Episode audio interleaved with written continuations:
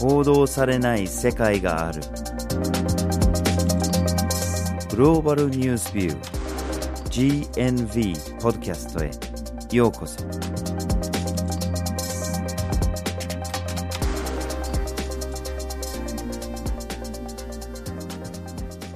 今回のポッドキャストをお送りするのはバージル・ホーキンスと岩根あずさです。はい。今回のポッドキャストのテーマはハイチです。はい。ハイチっていうのは2010年の地震は、おそらく皆さんご存知だと思いますが、はい。本当に悲惨な災害だったんだけれども、ハイチの実はその悲惨な歴史っていうのはそこだけじゃ全然なくて、はい。国が出来上がったところから悲惨で実は今も結構悲惨な目に遭い続けてるっていうそうですね。ちょっとなんか暗いポッドキャストになりそうですが。はい。そこで今日のポッドキャストはハイチの歴史について三条便乗型資本主義について、ちゃんと説明しましょうね、はい。後で。説明します。で最後にハイチの現状についてお送りします。はい。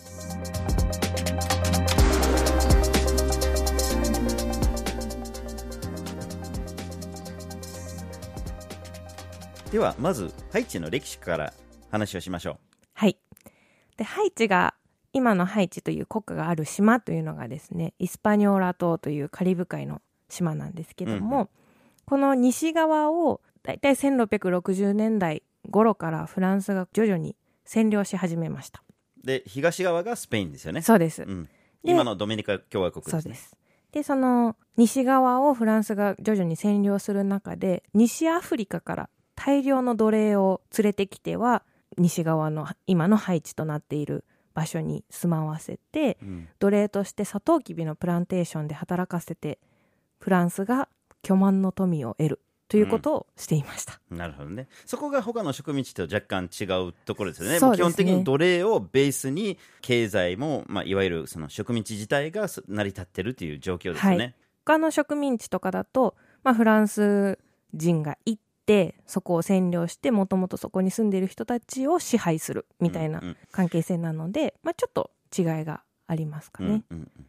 でやっぱりその扱いがあんまりにもひどすぎたっていうのもあっですね。て、やがてその奴隷たちが立ち上がるんですね、で1804年に革命が実は成功しちゃうんですね、はい。フランスに対して。でそれで初の、まあ、現代黒人共和国っていうものが生まれることになります、はい、でただフランスは革命起こされて追い出されたって言ってもそう簡単には諦めるつもりはなかったんですよね。はい。で巨大な損害賠償を求める。はい。で損害賠償って何の損害賠償かって。でこれがいやだって奴隷がうん、所有物だったわけだから、そうですね。人間じゃなくて所有物だったから、うん。フランスの企業フランスの国その奴隷を持ってた企業たちが損害をうんちょっと被ってるっていうことですよ。ちょっとありえない話だけどありえたんですよね。そこなんですよ。で、それで損害賠償を求める。ハイチはもちろんそれ払いたくないんだけれども、払わないんだったらもう一回うん入るぞって、もう一回進行するぞ、脅迫されて、ハイチが仕方なくそれを、まあ、受け入れる受け入れることになります。でそれが120年間も続く。はいずーっと損害賠償を払い続ける、でそれが時にはハイチの予算の8割にも及ぶような、ねとんでもないお金をフランスに払ってるわけですね。国家予算の8割ですからね。そうですよあとうん2割しか教育とか福祉とかには使えないっていうことですよね。はい、とんでもない話ですよね。はい。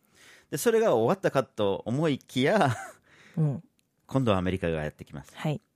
中南米っていうのがアメリカの裏庭として、うんもう好きなことができる、うん好きなように搾取できるって、うんそういうような考え方でやってくるんですよね。うん。でその頃から、えっと、バナナ戦争って呼ばれるようないろんな戦争が中南米で繰り広げられるんですよね。でバナナ戦争っていうのは、まあ、名前にある通りバナナをめぐる、うん戦争だったりするんだけれども、バナナだけではないんですよね。とにかく中南米でアメリカの大企業のフルーツ関連の企業がうん。プランテーションをいっぱい作っていてでそれがその現地の政府より強いうん。企業になってたっていうのもあってアメリカがそのフルーツの会社を通じてあるいはフルーツの会社の代わりにそれぞれの現地の政府に影響を与えていく、まあはい。準支配的なものになるところも非常に多かったんですね。はいで。そこからそのバナナ共和国っていううん。言葉も生まれたりするわけですよね。はい。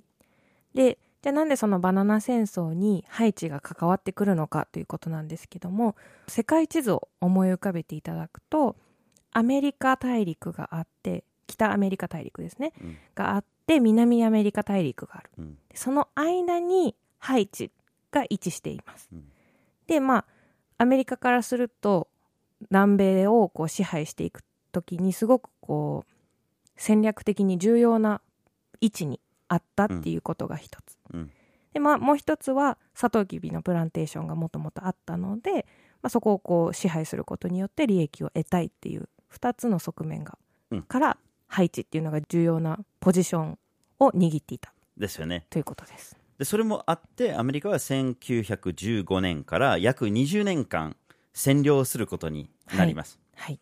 で一応1934年に独立させるんだけれどもそのまんまやっぱり影響力を及ぼしていく、はいで途中から非常に残酷な独裁政権が1950年代ぐらいから生まれてきて、それが1980年代まで続いてしまうはい。そういうような背景があります。はい。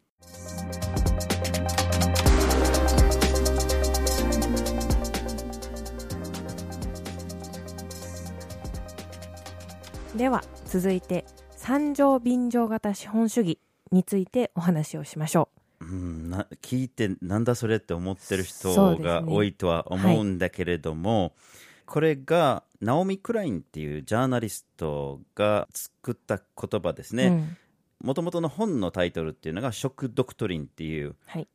まあ、同じようなものを表してるんだけれども要するにどっかの国で災害だとか何らかの形での危機とかがうん。起きた時にそれをどさくさに紛れて外から、まあ、例えば援助支援の名目でうん。入ってきてで好きなようにその国を作り直すとか、うん。あるいはその自分の都合のいいようにもっとその国の資源を入手できるように、もしくはその現地の政権を自分に都合のいいように変えるとか、その危機とか惨状とかにそのどさくさに紛れてその国を変えていくと変えていくっていうのが自国に都合のいいように変えていくっていうことですね。そういうことですよ。ね。それがその三条便乗型資本主義とはい。いうことですね。はい。さてこれがハイチとどういうふうに関連するのかとはい。実はその元々の三条便乗型資本主義に関する本にはハイチは登場しないんだけれども、うん。まさにこれだっていうような事例がいくつかあります、はい。えー先ほど残酷な独裁政権が80年代まで続いたっていう話をしましたがはい。90年代に入ってようやく民主化選挙はい。を実施することができました、うん。でアリスティッドっていう人が大統領になるんだけれども1年も持たずにクーデターを起こされちゃって、軍事政権に逆戻りしちゃいます、はい。なんとか国連安保理とかの後押しがあって復帰することができます、はい。アリスティッド大統領が。だけれどもその代わりいろんな支援とかうん。いろんな外国からの介入があります。はい。軍事的経済的、うん。でその一環で今は食料で困ってるでしょと、うん。じゃあアメリカが我が国のお米をいっぱい援助しましょうと、うん。で大量に低コストでまあ言い方変えればダンピングしてるような形になっちゃうんですねそうですね。配置に取れば。アメリカで売れ残ったアメリカで生産された米をハイチに安く押し付けるっていうふうに考えられますよですよね。ねで何が起きたかというとハイチの米産業が崩壊しちゃいます、うん。うん。でこれ実は珍しく当時のクリントン政権うん。だったんだけれども、ビル・クリントンが後から実はこれ謝罪してるんですよね、認めてるっていうか、うん。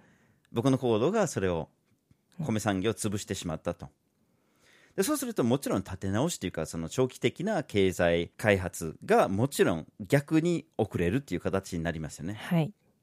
でそれだけじゃないんですよねその後ハイチが繊維とか衣類、まうんあ、アパレルメーカーにとっての生産コストの低い国になってどんどんどんどんその服のメーカーの工場ができますはい。まあアジアで言ったらバングラデシュ的な存在だとうん。考えてくれればいいのかなと思いますただそこでの服のメーカーその裏に立っている国々にとってはとにかくその生産コストを低くて、そう抑えたいうん。安く服を買い付けたい。ですよね、はい。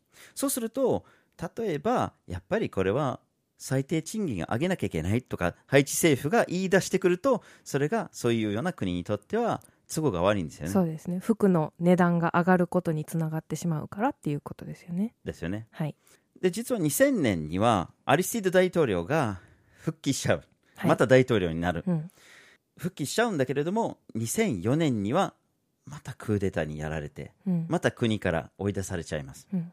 さあこのクーデター誰がバックについてるのかっていう、ですね民衆が自分たちで立ち上がったっていうよりかは、まあ、外国からけしかけられてというか。ですよね最終的にはうん。夜中にアメリカの軍輸送機に乗せられて、うん。中央アフリカ共和国に無理やり運ばれちゃうっていうアリステッド大統領がですね拉致されて。拉致されるっていうはい形ですね、これはアメリカカナダフランスのチームプレーですねはい。アメリカとカナダにしたら、その最低賃金が上げられると、自分たちの国に入ってくるアパレル、服、産業の値段が上がるですね。から、まあ、最低賃金を上げるって主張するアリスティド大統領が邪魔。うん。で、フランスからすると、損害賠償の返還。あの例の120年間払い続けたものをアリスティド大統領が返せと、うん。結構うるさく言い始めたっていうのがありましたね、ねそんな今更返したくないので、アリスティド大統領が邪魔っていう。そまあ、このういなくな三ればいいと。そうですね。で、この3カ国の、まあ、利害が一致したので、うん。アリステッド大統領を誘拐して、拉致して、アメリカの飛行機に乗せて、中央アフリカに連れていく。ですね。その通りですね、でそこでまあ物事は落ち着いたかと思いきやいやさすがにその最低賃金で生活できるようなレベルじゃなかったので、うん。その後に来る政権もうん。やっぱり最低賃金を上げなきゃいけない、うん。でそこをどんどんどんどんアメリカとかが外圧をかけて阻止しようとしてた、はでこれがまあ後からウィキリークスがリークした文書の中にうん。明らかになったと、はい。そして最後に2010年にあのとんでもない地震が発生しちゃいます、うん。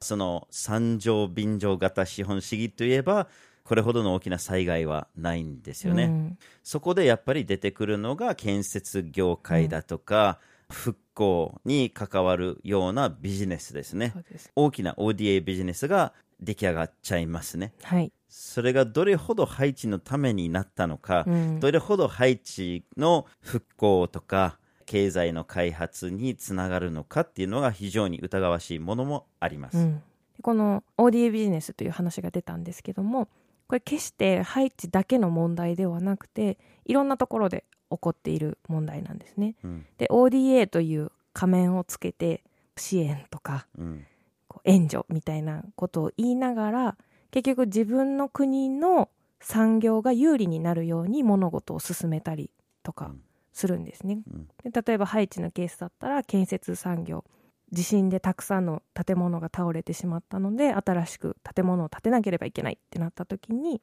自分の国の建設産業が入っていって建物を建てて利益を得やすいようにコントロールするというか。まあ、支援のお金が自国の会社に回るっていう、で利そうですね。益がそういうふうに持っていかれると、うん、ハイチの建設産業からすると大打撃なわけですよね、うん。さっきの米と同じうん。仕組みでうん。出来上がっているっていうのが、まあうん。ODA ビジネスのうん。側面。まあ、どこも一緒ですよね。ね。そのいわゆる紐付き援助っていうか、援助はしてやるんだけれどもその代わりうちの我が国うんの、会社でやってくださいっていうことですね、はいインフラを建てるとかにしてろうんどこにでもあるような話ですね、はい、ハイチというのがこう歴史的にもすごく搾取されやすい立場にあった上に2010年の地震っていうのが一つの大きな契機となって搾取される立場というのに立っているというのが現状でまさにハイチっていうのが三条便乗型資本主義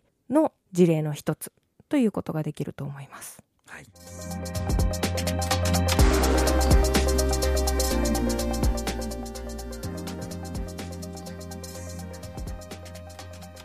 では最後にハイチの現状今どうなっているのかということを見ていきましょはい。まあ、先ほどの三条便乗型資本主義の話もさらにそのより古い歴史の話から考えると当然貧困脱出できるようなう。うん、状況にないと。はい、それが2010年の地震から復興できたとしてももちろんうん。貧困脱出はできるような状況にないというのは分かりますよね、はい。でそこで新たな支援のパートナーが現れます。それがベネズエラです、ベネズエラは大量の石油を持っていてそれをまあ一つの支援のツールにしていました。うん。安い石油がハイチに届くように。だあるいはその石油を元にファンドを作ったりそれを貧困削減とかに使う。そういう支援の仕方をしていました。はい。ただですね政権がやっぱり正当性が今一つで、うん。横領っていうのがものすごい目立つようになるんですよね。はい国の予算にしろそのベネズエラからの支援にしろ横領しやすいものになってたっていう問題がまた出てきます、ただその政権っていうのが親米の政権になってるところもあってアメリカももちろん声を上げることもなかったんですね、ただ2015年には世界の石油の市場価格が急落しちゃいます。はい。そうするとベネズエラも大きな打撃を受けることになってしまってその経済も崩壊する、うん。政権としてもいろんな問題を抱えることになってしまう、うん。支援がストップします。うん。支援がストップしたらハイチが今度またさらに困ってしまいます、うん。そこでハイチの経済を立て直すためにとりあえずガソリンの価格を上げましょうとか。うんこれ IMF の指示とかがあったりするんだけれども、うん。まあ、それがうまくいくわけがないっていうか、まあそうね。市民生活が。ガソリン、まあ、車を使って移動する人たちからすると突然価格を上げられたら、困りますよね。どどうやってガソリンを買えばいいんだろうっていうことになりますよね。そう。だからその横領問題もあってでガソリン価格が大きく跳ね上がって、うん。もう市民の我慢の限界が市民の不満がうん。まあ爆発するはい。わけで、大きなデモが発生するようになります。はい。で政府がどうしたらいいのか、困りながらも政府の中でも大統領とか首相とかぶつかってたりするようになります、うん。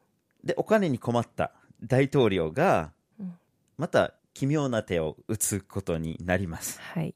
でこの事件っていうのが今年、うん2019年に発生するんだけれどもその真相はいまだにわからないんだけれどもとにかく武装したアメリカからの兵士ではなく民間軍事会社ですね。傭兵ですね、武装した傭兵がハイチの中央銀行の前でうん。うろうろするところを発見されてうん。捕まっちゃう、うん。だけどそもそもなんで武装した兵士がそんなところにいるのかってそうですよね。大統領の側近とつながってた人たちだっていうのは後から分かる。うん。何をしようとしてるのかって、うん。ひょっとしたらこれは大統領自身がアクセスできないうん。予算の一部を引き下ろして大統領がアクセスできるところに持っていこうとしてたんじゃないかっていううん。疑いがあります、そのお金の移動に傭兵が使われたっていうことですかっていうふうに考えられてます、うんよくわからないけど。うん。捕まるのは捕まるんだけれどもいつの間にか釈放されて国外出てアメリカに戻って、うん。何の罪もないまま戻ってるっていううん。ところも非常に怪しくて、うん。アメリカ政府が裏で絡んでたのかそれとうん。もその後片付けにアメリカにとって恥ずかしくならないためにそういう後の処理をしてるだけなのかうん。よくわからないんだけれども2019年に入ってってもその外部からの、まあ、アメリカにしろフランスにしろカナダにしろその爪痕がまだまだ残ってるんだっていうはい。ことを言わざるを得ません。今日のポッドキャストではハイチについてお送りしました。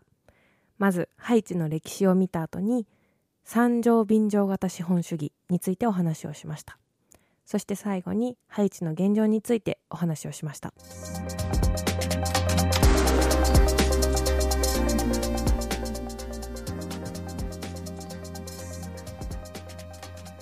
GNV は毎週木曜日19時に新しい記事をアップしています。火曜日と土曜日には一枚ワールドもアップします。Twitter、Facebook、Instagram でも発信しています。ポッドキャストは月に2回発信していきます。ぜひフォローしてください。次回もお楽しみに